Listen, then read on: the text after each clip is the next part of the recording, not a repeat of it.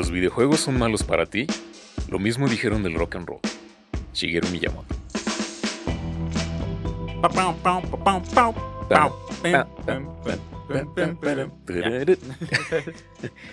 Saludos amigos, ¿cómo están? Bienvenidos al podcast que nadie pidió. Yo soy Alberto Salgado. Yo soy Luis Flores. Y como siempre somos el equipo de Salas. Oye, eh, pues aprovechando que ya es el mes de abril y hay varias fechas especiales en este mes como eh, se viene el Día del Niño y también viene eh, la película, la movie por fin, de Mario Brothers.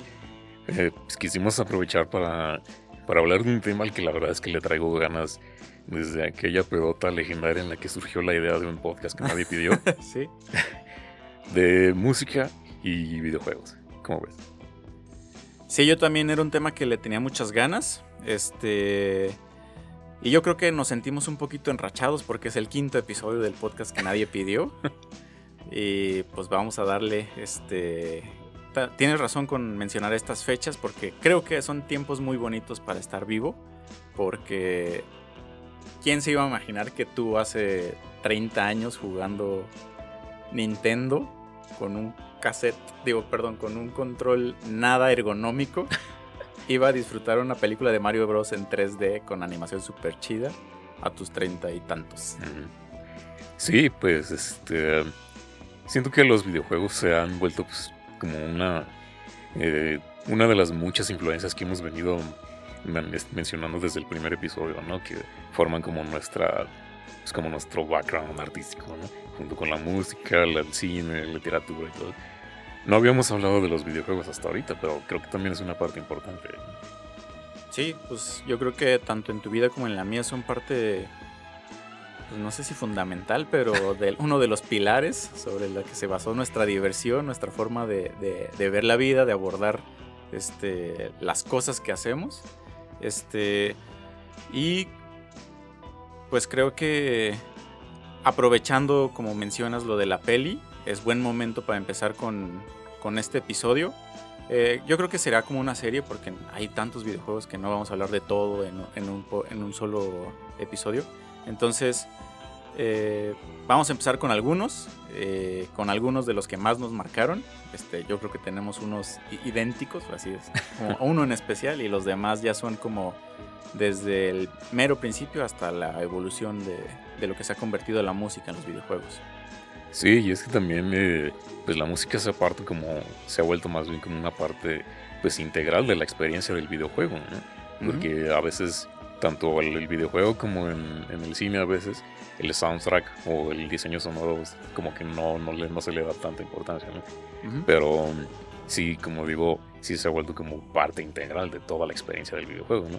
¿Qué persona que haya tenido una consola en las manos no, no recuerda esa tonadita al principio, ¿no? Para, pa, para, pa. Sí. Pa. O sea, por ejemplo, yo cuando experimenté esa, esa tonadita, por primera vez por lo menos, eh, vivíamos en Estados Unidos, en Alabama. Vámonos. y cada, Alabama. Exacto, en Alabama. y, y, cada que escucho esa, esa tonadita, así, pues, regresión, ¿no? Regresión. Y no nada más yo, hasta mi mamá, ¿no?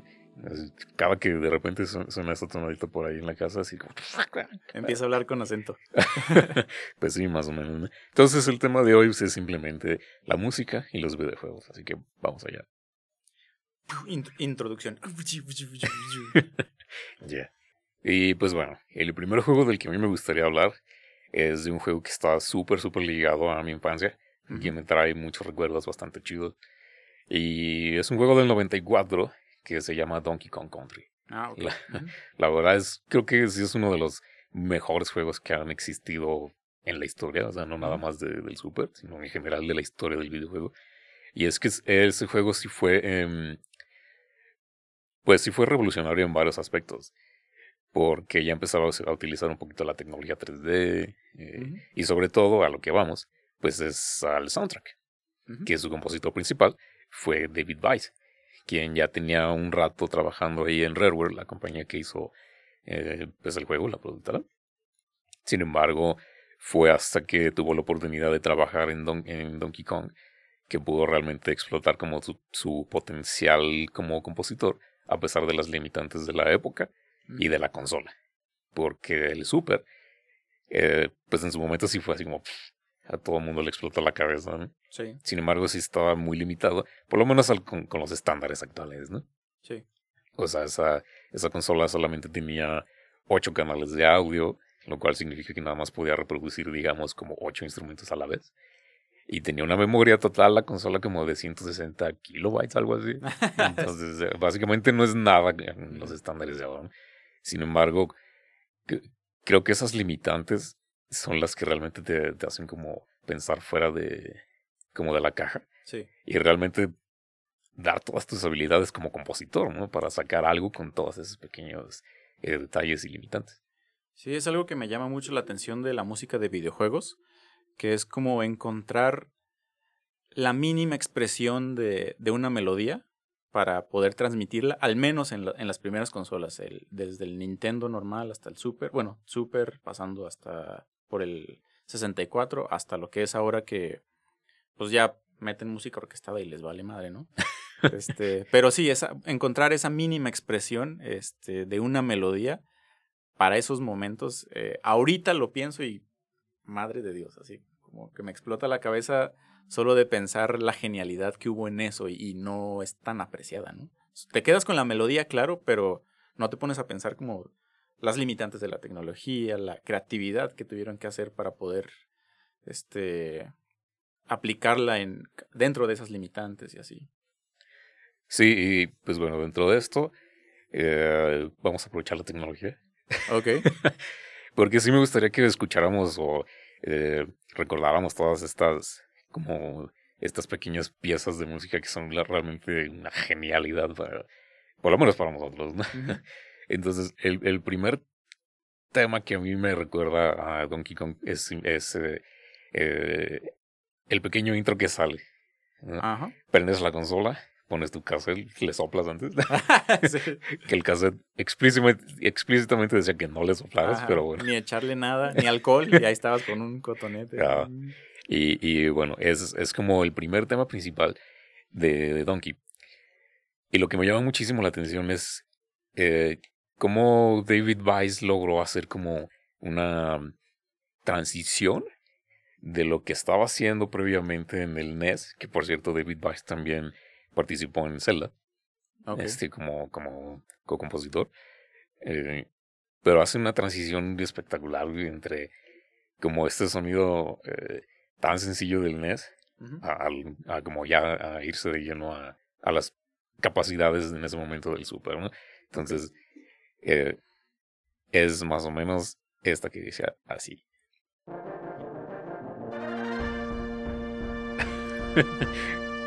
regresión, regresión, regresión. Escucha.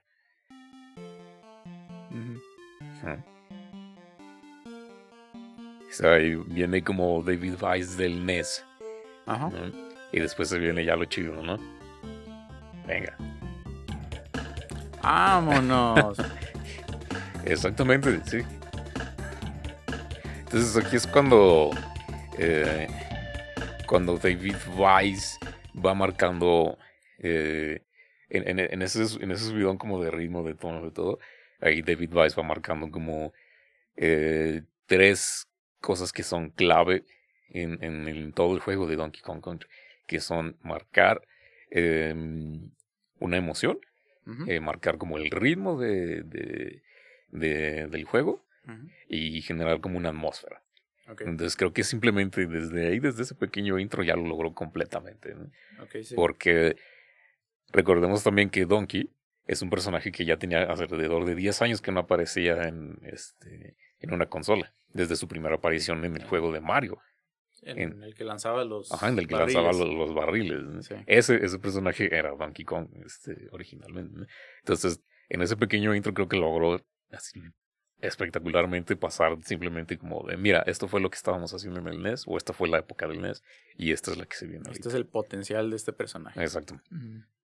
Entonces, e, esa manera en la que David Bash logró marcar como esa evolución del personaje y de la franquicia, por lo menos en ese momento, sí está como súper, súper chida. Y el segundo tema, también súper icónico de Donkey Kong Country, es el del primer nivel, que es, y suena algo más o menos así. No, fíjate como ya desde ahí te va dando como esas tres cosas que te decían. Sí. Te va marcando el ritmo, te va marcando una atmósfera con los sonidos. Con los grillos. Entonces, escuchas el intro de, de puras percusiones, ¿no? Te va marcando el ritmo.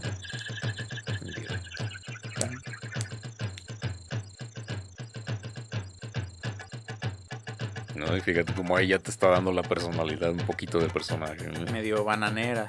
¿Vale? Ah, y, esta composición está bien chida porque eh, no sé, o sea, siento que te da como el aire como selvático, como divertido, como la personalidad de, Donkey. ¿Sabes? También lo siento un poco como de, como de aventura, ¿no? Ese Sí. Como si el inicio de, una aventura. Y luego se viene ahora sí ya la super personalidad de Donkey, ¿no? O sea, y esos ritmos como swing, este. Ajá. Eso está súper, súper chido, ¿no? Y todo eso te va marcando la personalidad de Donkey. Y este tema en particular eh, te marca la personalidad del juego entero. Y, y, creo que este tema fue básicamente el que le consiguió el, eh, como su lugar de, de, renombre a David Weiss, por lo menos dentro de Rareware, ¿no? que fue la, la, compañía, digo, la, la productora de, Donkey. Ya. Sí, yo pues ubico las, las, las canciones del juego. Yo lo jugué por medio de amiguitos o primitos que tenían la, la consola y, y, me invitaban a jugar. Solo me acuerdo del primer nivel y del, del trenecito que tienes que ir saltando. este, Pero la música sí, si, me la ponen y me dicen, adivina qué es esto, Donkey. Sí, es que eh, el soundtrack de Donkey es tan pero tan particular que, insisto, ¿no? Si tuviste en algún momento de tu vida una consola en tus manos, muy probablemente reconozcas estas rolas, ¿no? Sobre todo si tienes como nuestra edad. ya, 30 probablemente ya lo conozcas. 30 saltos casi. Ajá. Y, y no nada más este, e, e, este, este tema de de, este nivel es como súper icónico, ¿no? Hay varias rolas que son súper icónicas. Y algo que hizo David Weiss que fue espectacular, por lo menos para mí, fue que este soundtrack em, fue como más allá de simplemente como ser como la ambientación del juego, ¿no? Porque creo que aprovechó tan, pero también todas las posibilidades que daba en ese momento el Super Nintendo que la música de Donkey trascendió, pero increíblemente. Porque incluso yo me he topado, yo que luego ando así como que en las orillas más lejanas del internet, a altas horas de la madrugada, luego me topo con, con pequeños foros o videos que utilizan el soundtrack de David Weiss de Donkey Kong Country para generar emociones que están súper a flor de piel. Ah, no, no, no, sé si te ha pasado. No, me ha pasado lo de encontrar videos a altas horas de la noche. o no de la noche, pero ya en rincones oscuros del internet. Claro, claro. Este, con así un loop de repetición de 10 horas de, de una de las canciones, sobre todo de Donkey. Este, no sé si te acuerdas, una noche que estuvimos jugando Donkey este, en la consola virtual del Switch. Eh, y yo me quedé pensando, ¿esa rola de dónde la conozco? Y era una de uno de los mundos que, que casi no me acordaba y venía mi memoria de aquel video que encontré y se lo ponía a mi carnalito y, ah, mira, desde, viene de Donkey Kong. Ah, ok, ya. Exactamente, sí, bueno, por lo menos yo una vez este, también hace ya un par de años, este, eh, igual altas horas de la madrugada, un, un, rabbit hole de internet de videos y foros y Reddit y todo, este, eh, me topé con un, un, pequeño foro que daba un video con una rolita, pero de, de Donkey Kong Country 2 que se llama eh, Sticker Bush Symphony, que igual ahorita la ponemos. Pero lo que se me hizo espectacular fue que en la sección de comentarios de ese video y en general como del forito del que salió, es, era una maravilla porque ahí te topas con las historias más increíbles de vida de, la gente de internet. O sea, a veces uno piensa que uno es como el personaje principal, como de su propia historia, como, como un videojuego. Pero después te das cuenta que, o sea, de verdad hay gente allá afuera que también está viviendo como su propia historia, ¿no? Eso, porque es gente que deja su comentario así de, güey, este, a mí me está pasando esto, este, ¿qué puedo hacer? Y hay, y hay gente que hace engage con eso, ¿no? O sea, que, güey, eh, qué chido que le estás pasando, que le estás pasando chingón, o qué culero que le estás pasando así de mal. Este, pero yo aquí estoy, güey, mándame un mensaje. O sea, neta, pues es como la mejor parte de las personas en ese tipo de, de, de como de, pues, de lugares del internet, ¿no? Pero a lo que voy es, lo increíble es que es con un soundtrack de, de un videojuego. eso es lo que a mí se me hizo absolutamente increíble. Y volviendo a lo que decías de esa vez que también a altas horas de la madrugada que estábamos ahí jugando el Donkey, lo único que puedo pensar de, de, esa, de, de esa noche fue este soundtrack. Este track más bien. Dime si no has escuchado ese ah, track. Y no es así como. Llévame. Llévame, sí. o sea, e, este track en particular también David Weiss hizo algo increíble, ¿no? Porque no nada más eh, generó una ambientación eh, súper adecuada para lo que es el nivel de. como el nivel de agua de. de, de Donkey, ¿no? O sea, este, este track en particular tiene una historia bien chida también porque eh, David Weiss tuvo que hacer. Así, tuvo que mover básicamente todo lo que sabía de, música para lograr esta, esta ambientación. Porque eh, básicamente el sonido que generaban los, los sintetizadores que él estaba usando, básicamente tuvo que agarrar la, forma de onda que, que generaba digitalmente el, sintetizador, traducirla a código este, binario y después ese código binario traducirlo a código hexadecimal, que es el que puede leer el, super. Entonces, así líneas de código eh, súper extensas para lograr hacer esta ambientación y lograr eh, como todos los sonidos que, que, está reproduciendo el super. Y dime si esa ambientación no te genera así como que. No es como que uplifting, como así increíble. Sí, te quiere. Siempre con las, con las canciones de los mundos de agua, habría que investigar. Estaría bueno investigar o hacer un episodio de eso, porque siempre tienen algo que, que atrapan muy cabrón. Desde ahorita Donkey, en Mario también, en Zelda. Este, habría que ver ¿Qué, es lo que, lo que tiene la abstracción del, agua en la música? Que, que siempre es ese, ese sentimiento, ¿no? De, ok, sí, me voy a dejar ir. Exactamente, creo que eso es, lo, que estaba buscando, ¿no? De simplemente dejarse ir, ¿no? O sea, como si estuvieras literal así como en el mar y que te lleven las olas a ver qué más, ¿no? Y todos esos son sentimientos que, que también siente la demás gente en su propia historia, ¿no? Que es lo que a mí se me hizo increíble de haber encontrado ese pequeño forito. Que la verdad es que siento que no es justo dejar un link, así como directamente al video, porque siento que ese video te tiene que encontrar a ti, más que tú encontrar ese video. Entonces, ahí se los dejo. Entonces, eh, fast forward un par de años después, cuando sale el Nintendo 64 Igual a todo mundo le explota la cabeza. Y la franquicia y el personaje también evolucionan, ¿no? Ahora sale Donkey Kong 64, en el que desafortunadamente ya no estuvo David Weiss como compositor principal. Okay. Aquí ya era este otro, otro compositor de Rare que se llamaba eh, Grant, Grant Kirkhope. Él fue el compositor principal. Sin embargo, sí tomó como muchas ideas de de David Weiss y lo que hizo con Donkey Kong Country, ¿no? De entrada, pues de, en un primer statement, digamos, de decir, ok, esto fue lo que pasó con Donkey Kong Country, esto va a ser lo que va a marcar el, el, la nueva este, imagen de, de Donkey Kong, ahora ya con todo el ambiente 3D, ya este, como el siguiente paso este, en esta evolución, ¿no? Y cómo lo hace con el DK Rap. Uf, También rolita icónica que dice más o menos así. ¿No? Fíjate como ahí te va. Todavía no entra el DK Rap, pero te va marcando como todo de qué va el juego, ¿no? Eso mientras estaban pasando los créditos, ¿no? Eh, sí, sale el logo de Rareware y todo esto, ¿no? Nintendo 64. Ajá, esa. Y luego ya empieza como.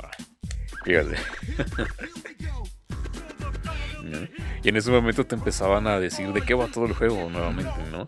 Es decir, te empezaban a, a mostrar el, el, equipo nuevo de Donkey, ¿no? Los, este, los demás personajes y todo. Sí, o sea, ahí viene una, una pequeña estrofa de cada personaje, ¿no? Exactamente. Y, y, lo chido es que en cada pequeña estrofa de cada personaje, eh, la canción cambia totalmente para marcar el, la personalidad de cada personaje. Sí. ¿no? Por ejemplo, ahorita está la de Donkey. Y pues es como la más swingera, ¿no? Como, sí. como cool. Como, sí. como es alguien que quieres conocer, ¿no? Sí. no, bigger, faster, stronger too. Of the DK crew. Kong. Ajá. Entonces, como todos estos pequeños cambios de personalidad, entonces, eh, pues te van marcando, te van diciendo qué es lo que vas a, qué es lo que va a pasar en el juego. Uh -huh. Y el juego en sí, su gameplay, en su momento también fue así que pff, revolucionario casi, ¿no? No tanto porque ya venía como con una pequeña historia de Banjo Kazooie. ¿no? Que fue, ese sí fue como de los pioneros en este tipo de, de juegos, digamos, del Collectathon. ¿no? Uh -huh. Y sale Donkey Kong 64. Y eh, en su momento fue súper bien recibido, ¿no? Así que todo el mundo lo amó, yo también lo amé, por supuesto. Uh -huh. Pero ya viéndolo así como más objetivamente varios años después, realmente el juego no envejeció como que muy bien. ¿eh? Ah, sí. Por lo menos en cuanto a su gameplay. Okay. En cuanto a su gameplay. Pero el soundtrack es maravilloso. ¿no? Precisamente por estos pequeños cambios y que todo, todas las ambientaciones están súper bien generadas. Cada, cada personaje tiene como su propio estilo. Pero a mí hay una, una rolita que eh, también me trae así recuerdos espectaculares. Porque me acuerdo que yo iba a esa sección del juego simplemente para, que, para la rola. Simplemente para escuchar la rolita. Sí. Y es una rolita que se llama eh, Banana Fairy, según yo. Eh, vamos a ver dónde está. Aquí está. Escucha nada más esto. O sea, recuerdo perfectamente que yo buscaba esa sección del juego nada más para dejar la rolita. Y no hacía nada, nada más me quedaba ahí escuchando la rolita. Que es algo que me ha pasado varias veces con otros juegos a los que ahorita sí. vamos a llegar. Pero escuchen nada más eso. Sí, también te, te transmite paz, te transmite como una zona segura. Uh -huh. y, y, tiene también mucho que ver con las canciones de las hadas de, de Zelda.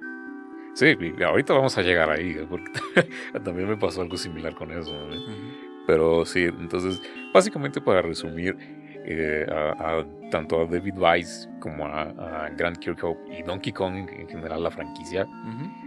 Pues eso, yo la tengo, esta franquicia súper, súper ligada a mi infancia, entonces yo creo que jamás me voy a cansar tanto del juego uh -huh. ni como del, del, del soundtrack, ¿no? Y a pesar de que ya no he tenido la oportunidad de jugar las nuevas versiones de, de lo que es Donkey Kong, que ya regresó como a su lado side-scroller, ya no es en 3D, ¿no? creo que así lo voy a tener bien, bien marcado siempre este soundtrack en mi cabeza y qué bueno. Sí. Sí, como te mencionaba, yo no jugué el de 64, perdón, el de Super, pero el de 64 sí. Eh, y me acuerdo que solo prendía el 64 a veces, no más para el rap. Ya tengo ganas de echarme el rap. Como el no rap. teníamos YouTube, no ah. teníamos estas cosas, pues déjalo prendo y mocos. Lo escuchaba. Ah, chido, ya, gracias. Apagar. Ya, apagar. sí, y es que también te digo, o sea, el, el, el, Donkey Kong 64 vino con su set de controversias también, porque también venía con el expansion pack. Ah, porque sí, ¿no? Para que se viera más chido. Según eso, para que, te, que se viera más chido y que porque le aumentaba que los frames. Y de, Ay, sí. Ya después se desmintió todo eso, güey. Así de que nada, sí. nada más era como Simón, güey. Para metértela más duro. Básicamente sí. Sí hacía algo ahí pequeño en el, en el performance del 64, pero no era así como que si no traes esa madre no va a funcionar. Sí. Tal vez eh, ahorita mencionabas como que no envejeció tan bien. Yo me acuerdo que ni siquiera lo terminé. Creo que esa cosa del Collectathon nunca me llamó tanto la atención. Ni mm. siquiera en Banjo Kazooie. Así como que igual los primeros mundos y ya, chinga, pero ya después no.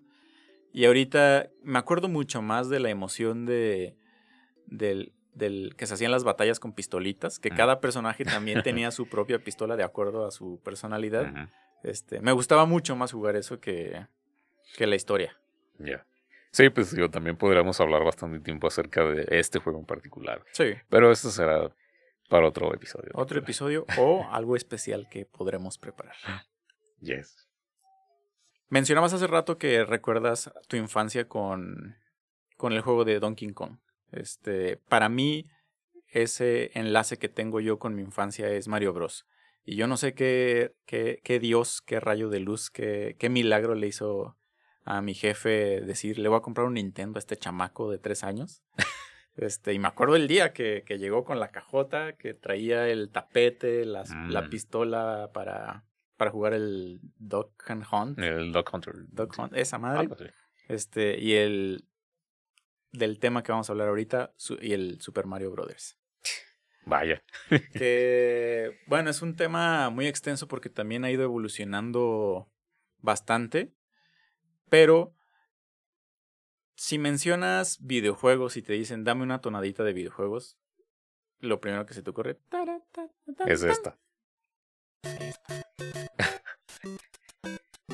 Sí, no, también regresión, ¿no? O sea, insisto, si alguna vez tuviste una consola, aunque seas gamer de PC, Xbox, PlayStation, lo que quieras, muy probablemente jugaste alguno de Mario en algún momento Sí, y escuchaste esa tonadita, ¿no? Que por cierto, es de uno de los más grandes compositores de música de videojuego y de música en general, que no es tan conocido así como allá afuera, pero sí es conocido increíblemente en el mundo de los videojuegos, ¿no? Que es Koji Kondo. no, es, es un héroe ese güey. ¿Qué tienes que decir acerca de Koji Kondo? Pues que es un héroe que yo creo que con él en lo, cuando estaba preparando como el, el tema o la investigación para, para hablar hoy, eh, pensé en eso que te decía de, de- de la genialidad de, de encontrar la mínima expresión, cómo, cómo él puede con sus limitantes eh, del tiempo tener la creatividad para poderlo plasmar en solo unos soniditos, en solo... ¿Cuántos canales tenía el, el NES? El NES tenía cinco. Cinco. Ah, ok. Imagínate. El, el NES tenía cinco canales. Eh, pues sí, Koji Kondo eh, es, es un- todo un personaje, por lo menos del lado de, de Nintendo, ¿no? Y Ujú. bueno, no nada más de Nintendo. Po- porque eh, yo creo que él es un compositor que está a la altura. O sea, no le pide nada ni a Hans Zimmer ni a John Williams. O sea, yo creo que ellos tres están en el mismo nivel.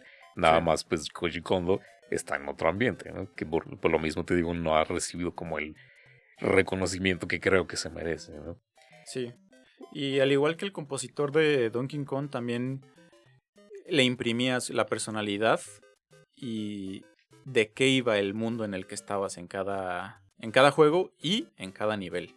Este, ya más, más adelante en, su carrera, no solo en cada nivel, sino ya en cada. En una villa que visitabas, en un pueblo acá de este mundo fantástico y así.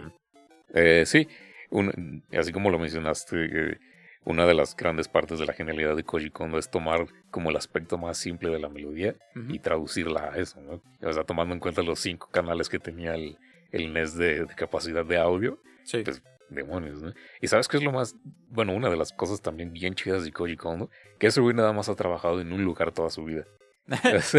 Y ya sabemos en cuál. y ya sabemos en dónde, en, en Nintendo. Sí. O sea, estaba viendo un poquito de, de su historia y se me hizo bien chido que él este, aplicó así de que este, a una serie de trabajos, como todo mundo, digamos. Y madres que le, que le cae la de Nintendo. Y también lo pusieron así como que a pruebita un, ti- un tiempo. Este, a, a los, a los jefazos de Nintendo le gustó lo, lo que estaba haciendo. Pues, mocos que lo meten aquí a, a Mario Brothers. ¿no? Sí. Y algo que se me hace bien, bien chido es que él, así como nosotros, metió sus propias influencias en, en, en lo que él estaba componiendo, ¿no? Sí. Porque él era así como más yacero, más, este, pues no, no, no, no La- como le gustaban también las ondas latinas.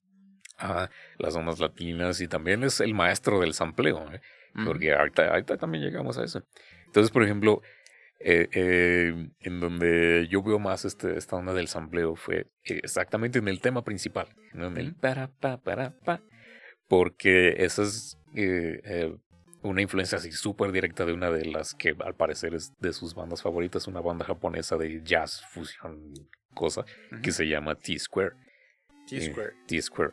Entonces, eh, em, la, el puro intro de, de- de la canción de, de T-Square, que no, no, no recuerdo el nombre ahorita exactamente, es así una referencia directísima a lo que es el tema principal de Mario. Y eso lo hizo varias veces. También en el, en el en el, en el tema de, del mundo subterráneo, el turu, turu, eso también lo tomó este, de otra de sus bandas favoritas. Entonces, eh, plagio no es. Sí, es lo que también hay en internet una, una discusión, ¿no?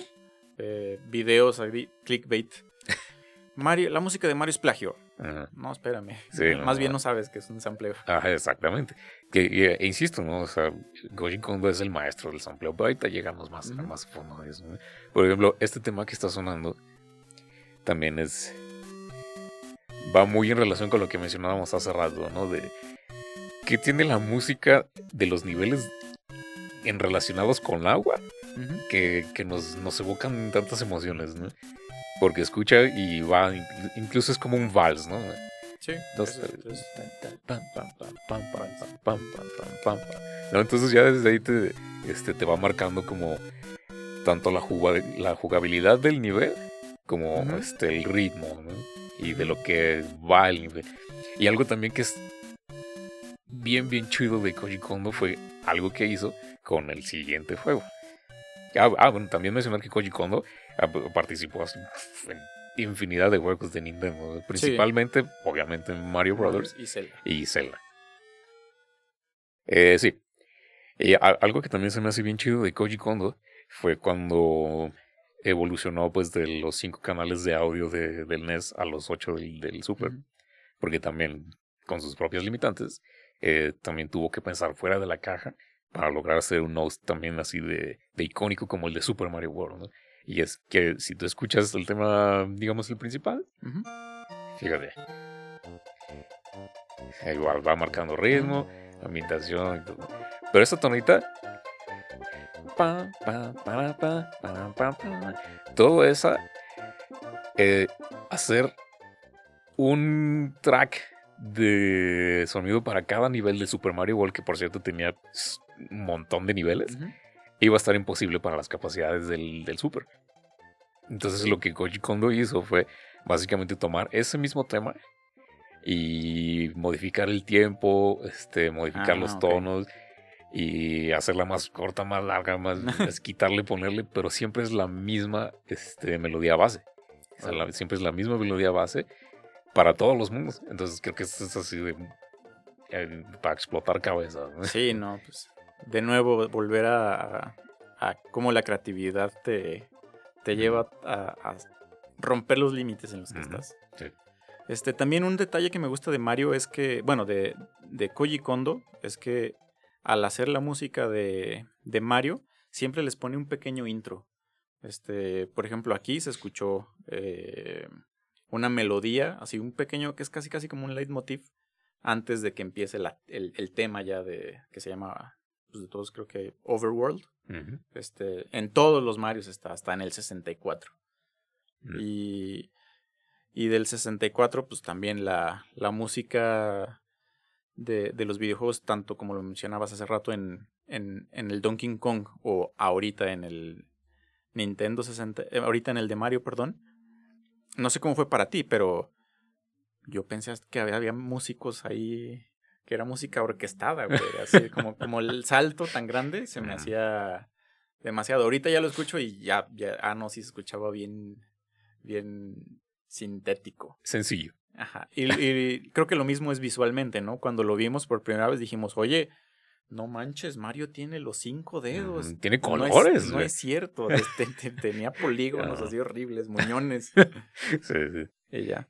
Ahorita quiero hacer un pequeño paréntesis en la historia de, de Koji Kondo e irme, irme un poquito hacia lo que es Mario Kart, que la, música no la compuso él, eh, pero lo que me encanta de Mario Kart es como la potencia que tiene la música y no es una potencia en la que como comúnmente en otros juegos te hace sentir como que estés eh, como en alerta o, que estés preparado porque ahí viene un peligro inminente, sino es una canción, es una música alrededor de todos los juegos en lo yo no sé por qué te hacen como que el performance de, manejo sea el, óptimo, como que, como que sí te mete. Y creo que hasta ahorita eh, sí he visto como ya una serie ahí de de, de una corriente más bien en la que los morros están estudiando con música de, de Mario Kart para, para agarrar ritmo chingón y, y, terminar las. Ah, wow, eso no me lo sabía. Las, este, las tareas.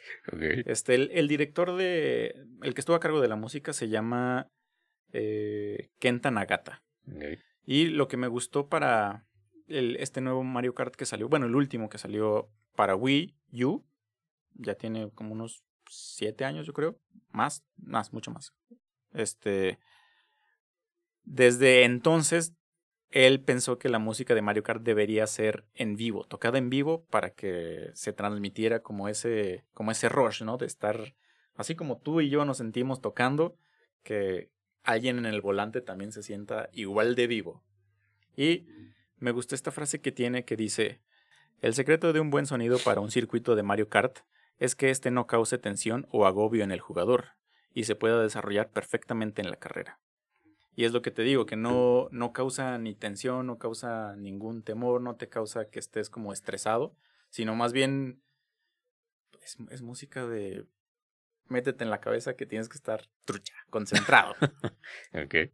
Y eso, eso me encantó. Y también eh, desde que salió me causó mucho impacto el, la música porque se me hacía muy, muy energética. Y ya después investigando nomás por, ay, a ver la música, ¿qué onda? Ya me enteré que era tocada en vivo y eso para un videojuego yo creo que es, es, es, es bastante, bastante raro. O sea, puede que lo normal es que graben instrumento por instrumento, si es una orquesta, pues ahora sí todos juntos, pero que esté tocando la banda tradicional, bajo, guitarra, eh, trompetas, batería, eh, de, de como, como decíamos con los Beatles, de uno, dos, tres, vámonos, y grabar, eso se me hace como un acierto que le da un toque especial a la música de Mario Kart. Mm, sí, pues de hecho creo que es parte del legado de Koji Kondo en general, ¿no? O sea, de simplemente seguir llevando la música de videojuego más allá y más allá y más allá. Y pues ahora ya con las capacidades de grabación y con las capacidades de, este, de las consolas actuales, pues ya es como, creo que ya él ha marcado como esa tendencia, como mencionas, de ya este, grabar la música pero con orquesta, o sea, live, ¿no? Y eso está bien, bien chido. Sí, y ya, bueno, aquí termina el paréntesis que quería hacer de, de Mario Kart. Y yo creo que debemos continuar. Si ya estamos con Koji Kondo, tenemos que continuar con su ópera magna. su magna obra. Así es, la obra maestra de Koji Kondo, que por cierto en esa obra también fue su última obra, así como en la que estuvo él solito como compositor. ¿no? O sea, ya después ha estado pues, básicamente en todos los juegos de de la franquicia, pero ya más como, como un co-compositor, como este asesor. supervisando. Ajá, supervisando que todo se haga como a él le gusta, básicamente. y, y, pues, ¿quién no ha escuchado de Zelda? Mm, sí, no, también creo que es el juego que todos eh, recordamos con como con más apego. Eh, no, no tanto como de infancia, pero yo creo que es el juego que, que nos llevó a, a, ser los hombres fuertes de acción que, que somos, que no somos. Ándale, diablos. Sí, eh, también la Zelda, sobre todo la Ocarina of Time, ¿no? Ya tiene dos, tres, bueno, no dos, tres, ya tiene varias eh, versiones de Zelda que no he jugado, desafortunadamente. Pero a la que más apego le tengo es igual a Ocarina of Time, ¿no? Y es que así como a ti te pasó con, con Mario, yo recuerdo, no, bueno, no recuerdo si fue Navidad o mi cumpleaños, creo que fue mi cumpleaños. Pero igual llegó este señor Salgado con una cajota enorme y yo, ¿qué es eso? y pues era el Nintendo 64. Vámonos. era el 64 y mi primer juego de 64 y mi primer acercamiento a lo que era el 3D fue el Ocarina of Time. Okay. Entonces, hacía un recuerdo cuando puse el cartucho del 64. ¿Y qué sonó Salgado? Sonó algo así. Hijo. Así, igual. Sí. es que, ¿sabes? ¿Recuerdas eh, Zelda como una gran aventura? Eh, sobre todo este de Ocarina of Time como una gran aventura. Pero el final realmente es nostálgico. Y esto, y esto es lo que te está diciendo desde el principio. Oye, no, no, esto, ok, sí, tal vez el mal pierde, pero no es feliz, no, no, no termina como en las como en los estereotipos. El no es un final feliz, o sea, no- básicamente no es un final feliz. O sea, y. Pero sí recuerdo. Hijo, no, o sea, así la lagrimita que es. Sí. Nada más con, con ese tema, ¿no? Así como a ti te pasaba, este. Bueno, más bien, eh, volviendo a lo que decía de, de Donkey Kong, también recuerdo que había ocasiones en las que prendía el 64 nada más para, pa- para escuchar esa parte. Esa- Sí. Y la dejaba que se reproduciera y se reproduciera y se reproduciera. Y se me hacía bien chido porque no nada más estabas escuchando esta pieza que es una maravilla, sino que también lo que pasaba de background en el- en este, antes de que presionaras Start Ah, que sí. salía el personaje principal Link en el caballo recorriendo nada más este mundo enorme onírico en ese momento de Hyrule, ¿no? Sí, de hecho, hace falta. A, a mí me hace falta escuchar como cómo relincha el caballo Ah, sí, y, sí. la- y las pataditas. Ajá, sí, sí. Entonces, eh, no sé, este tema a mí así me llega al cocoro realmente. y, y todo por eso, o sea, me sigue llevando a ese momento de infancia y, y me hace recordar como esa enorme aventura en ese momento, ¿no? Que igual, o sea, ya lo juegas ahorita y es como, güey, está súper simple. no, a mí me sigue volando la cabeza. Eh, yo, lo, yo lo volví a jugar cuando salió su versión en, en el 3DS. Ahora sí, ya a Link se le ven los, de- los cinco Ah, ya se le ven dedos. dedos, ya no se le ven los triángulos. sí. Este, y digo, para mí todavía tiene su, su nivel de, de complejidad. La historia me sigue gustando un montón. Eh, yo creo que después de, de Breath of the Wild, Ocarina es mi, mi favorito. Tal vez Ocarina, si me pongo nostálgico, lo pondría como favorito, pero, pero no, también hay que abrazar lo nuevo. si no, nos quedamos atrás, Salgado. No, hombre, yo sí, Ocarina Forever. Es que, eh, o sea, el soundtrack de Ocarina es súper memorable. O sea, Sí. simplemente porque una de las partes fundamentales del juego y del gameplay es un instrumento musical, la ocarina. Exacto.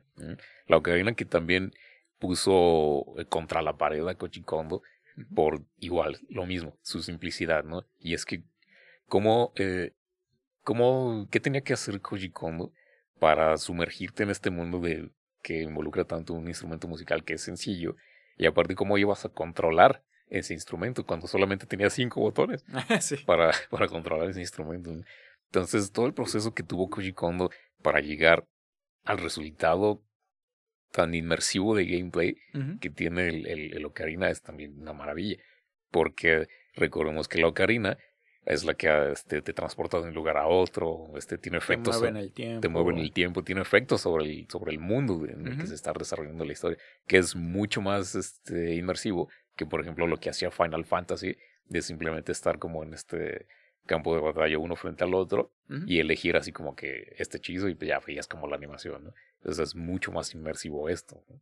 Sí, también, eh, no sé si fue el primero, yo diría que sí, pero no, la música de este Zelda no es como que estás en un nivel y luego en el siguiente y es una diferente canción y luego en el siguiente es una más tensa y así.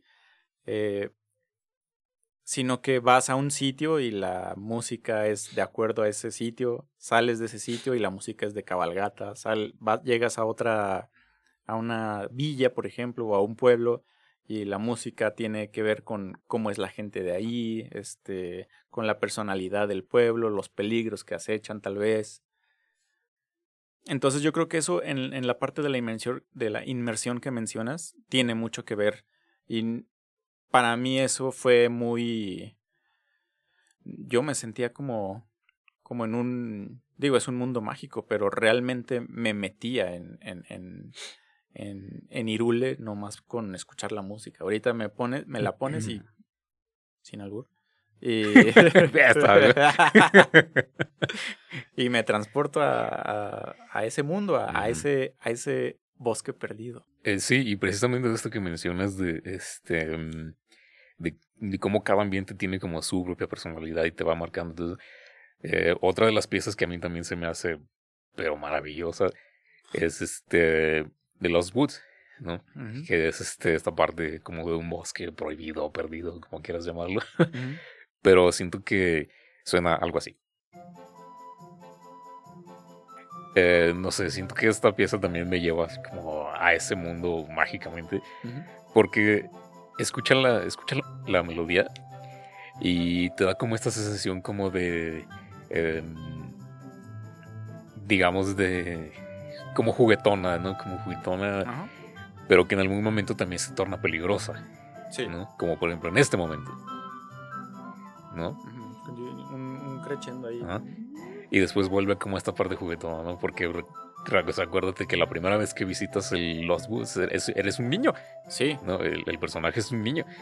Pero después es también este mismo ambiente tiene cierta peligrosidad, ¿no? Porque dentro del lore se supone que si entras ya Te no sales, pierdes, te sí, pierdes sí. y ya no sales, ¿no? Que es Sí. donde sale el otro personaje, ¿no? El, el niño Imp, que es un Ajá. niño que se perdió y se convirtió en este como en un ser del bosque, ¿no? Que, que tiene como cierta este el- como cierto lado malo, ¿no? Ujú. Y esta misma pieza me lleva a otra que también es de mis favoritas, que creo que es como la pieza em, ambiental perfecta, que es el bosque del, perdón, el templo del bosque.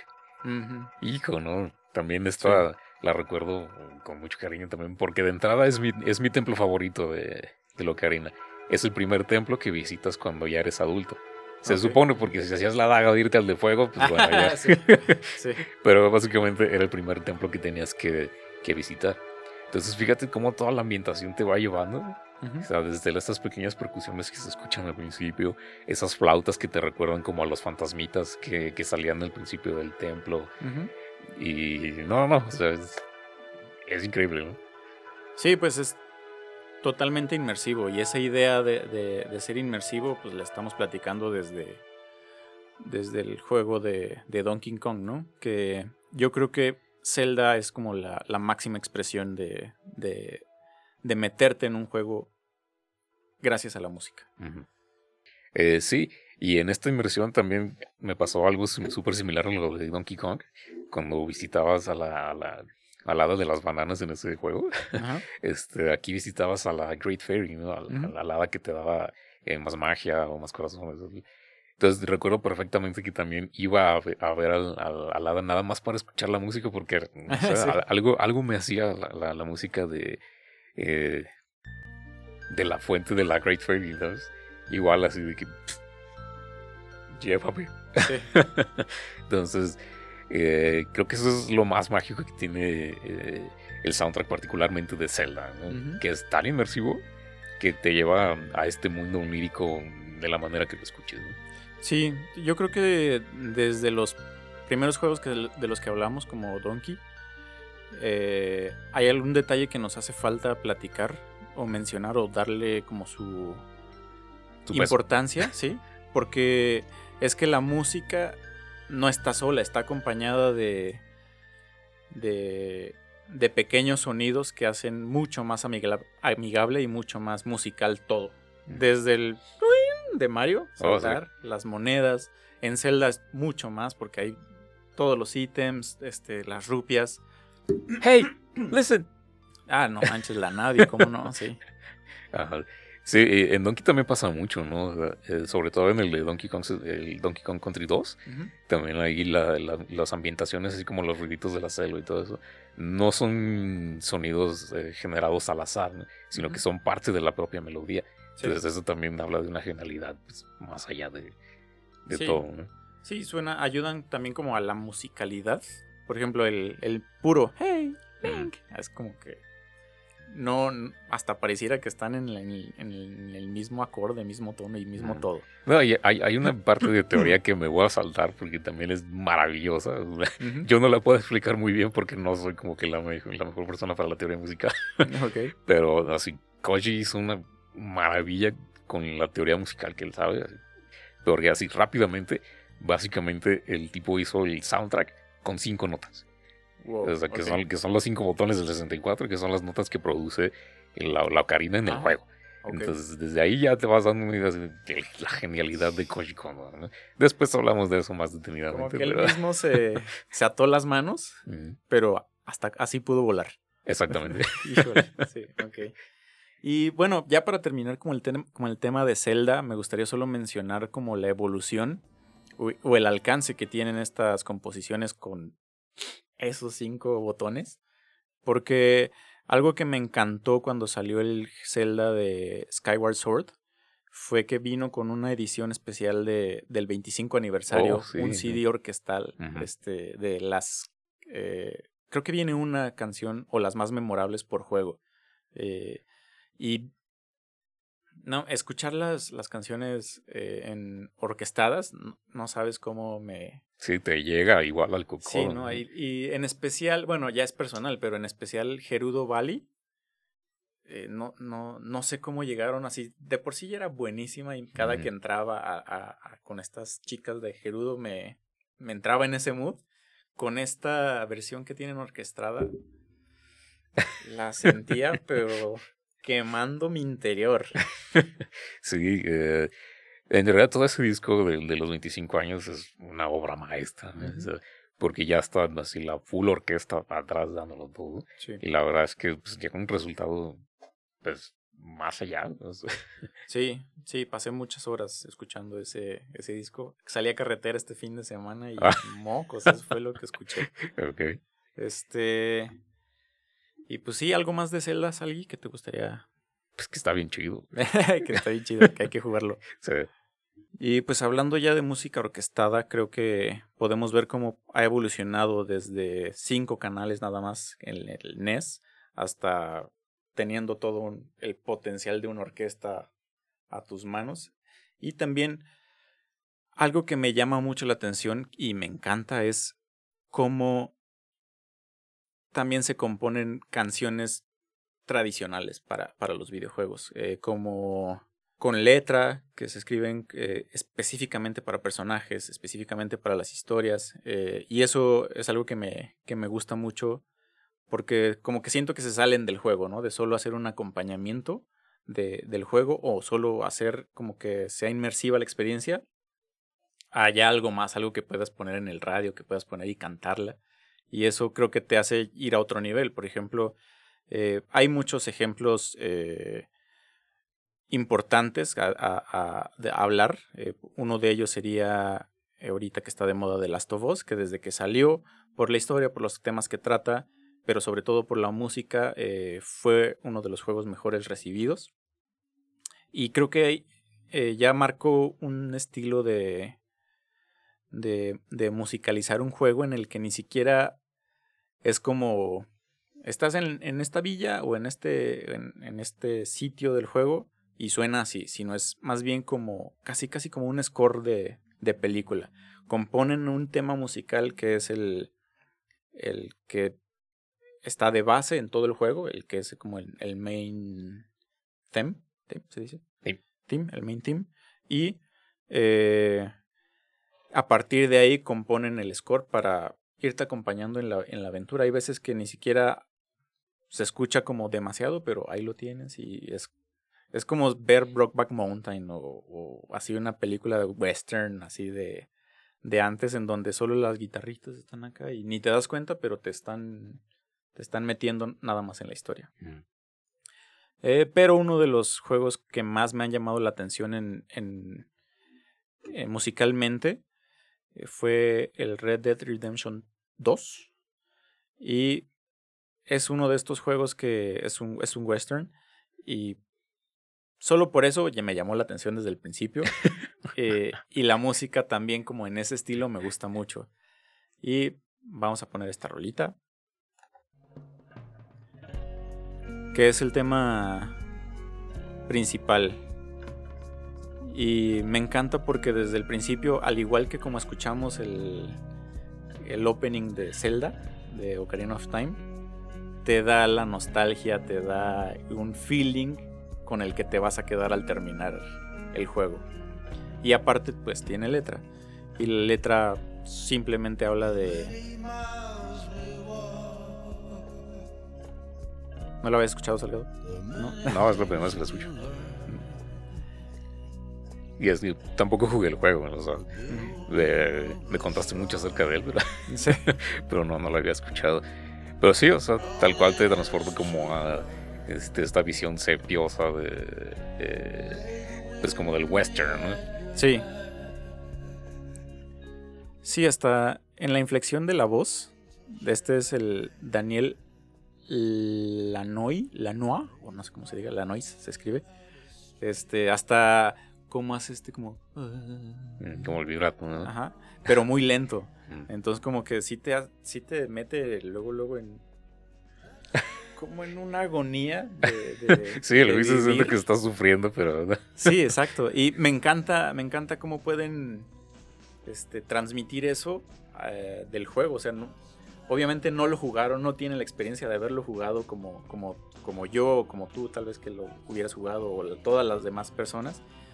Ellos les dan un pitch, lo entiendan a la perfección y te, y te entregan esta pieza en la que tú no, no puedes hacer más que dejarte llevar por, por lo que te quieren transmitir, que también te transmite el juego y la historia. Eh, sí, pues yo el, el Red Dead Redemption no lo, no lo pude jugar, o sea, lo recuerdo más por todo lo que me contaste de él en, en los tiempos de la gran tristeza. Sí. Pero sí tengo como varios juegos más que me, me encantaría hablar de todos ellos, como por ejemplo eh, el Nier Automata tiene un soundtrack también maravilloso que está bien chido porque por ejemplo el compositor eh, básicamente creó un idioma a partir de la nada Ajá. para, este, para la parte vocal, ¿no? O sea, nadie sabe qué está diciendo, nada más escuchas la voz, pero no está ni en español, ni en japonés, ni en nada. O sea, es un idioma extraño, ¿no? Y por ejemplo, también uno de los que más recuerdo ahorita con un diseño sonoro espectacular fue Hellblade, el de Senua's Sacrifice, que es un juego con temática nórdica, está, está cortito el juego, pero es una experiencia jugarlo tan, pero tan chida de entrada porque uno es nórdico, entonces habla de vikingos, dioses y todo esto, ¿no? Pero el diseño sonoro es, la neta, se super mamaron. Porque el, el propio juego te recomienda jugarlo con, con audífonos, Ah, o sea, ok. con un sí, headset. sí. Porque usaron una técnica de grabación que se llama binaural. Entonces grabaron audio así por todos lados. ¿no? Es- ¿Es el de esta chica medio enfermita? Ajá, es una, es una vikinga básicamente Ujú. que, es, que es esquizofrénica. Ah, sí. Entonces ella escucha voces y sabe que... Pero entonces mientras tú estás jugando te mete totalmente en el personaje. Porque las voces que ella escucha tú las escuchas aquí. Ujú. Entonces, pero unas las escuchas aquí cerquita, otras las escuchas lejos. Sí, sí, Y, y está bien chido porque unas voces te dicen así de que vete para allá. Y otra voz por allá te dice no, por allá no. Mejor acá. sí. Entonces no sabes qué hacer. Entonces está súper, súper chido. Y el soundtrack también es genial. No, pues quisiéramos hablar de muchos juegos y entrar mucho más detalle de cada uno de lo que hemos hablado. Pero nos falta tiempo. Que se nos va todo el día y todo. Sí, nada, aquí nos quedamos. Y luego si nos van a traer, un- si nos traen una chela, si nos invitan a una chela, peor. Sí, pues si nos quieren invitar a una chela para, eh, para seguir hablando de videojuegos, pueden visitar nuestra página de Buy My Coffee y hacer una pequeña donación. Como siempre les dejamos el link ahí abajo en la caja de descripción. Sí, suscríbanse a nuestro canal de, de YouTube, son las salas de ensayo. Así estamos también en todas las redes sociales que, que hay en la vida. Y pues muchas gracias por escucharnos. ¿Algo que decir, alguien? Sí, eh, probablemente haya más de estos episodios, así que dejen un comentario lindo si les gustaría escuchar más de esto. eh, y vamos a ver qué podemos hacer más en relación a los videojuegos. Y recuerden, es peligroso andar allá afuera, así que lleven esto. Let's go.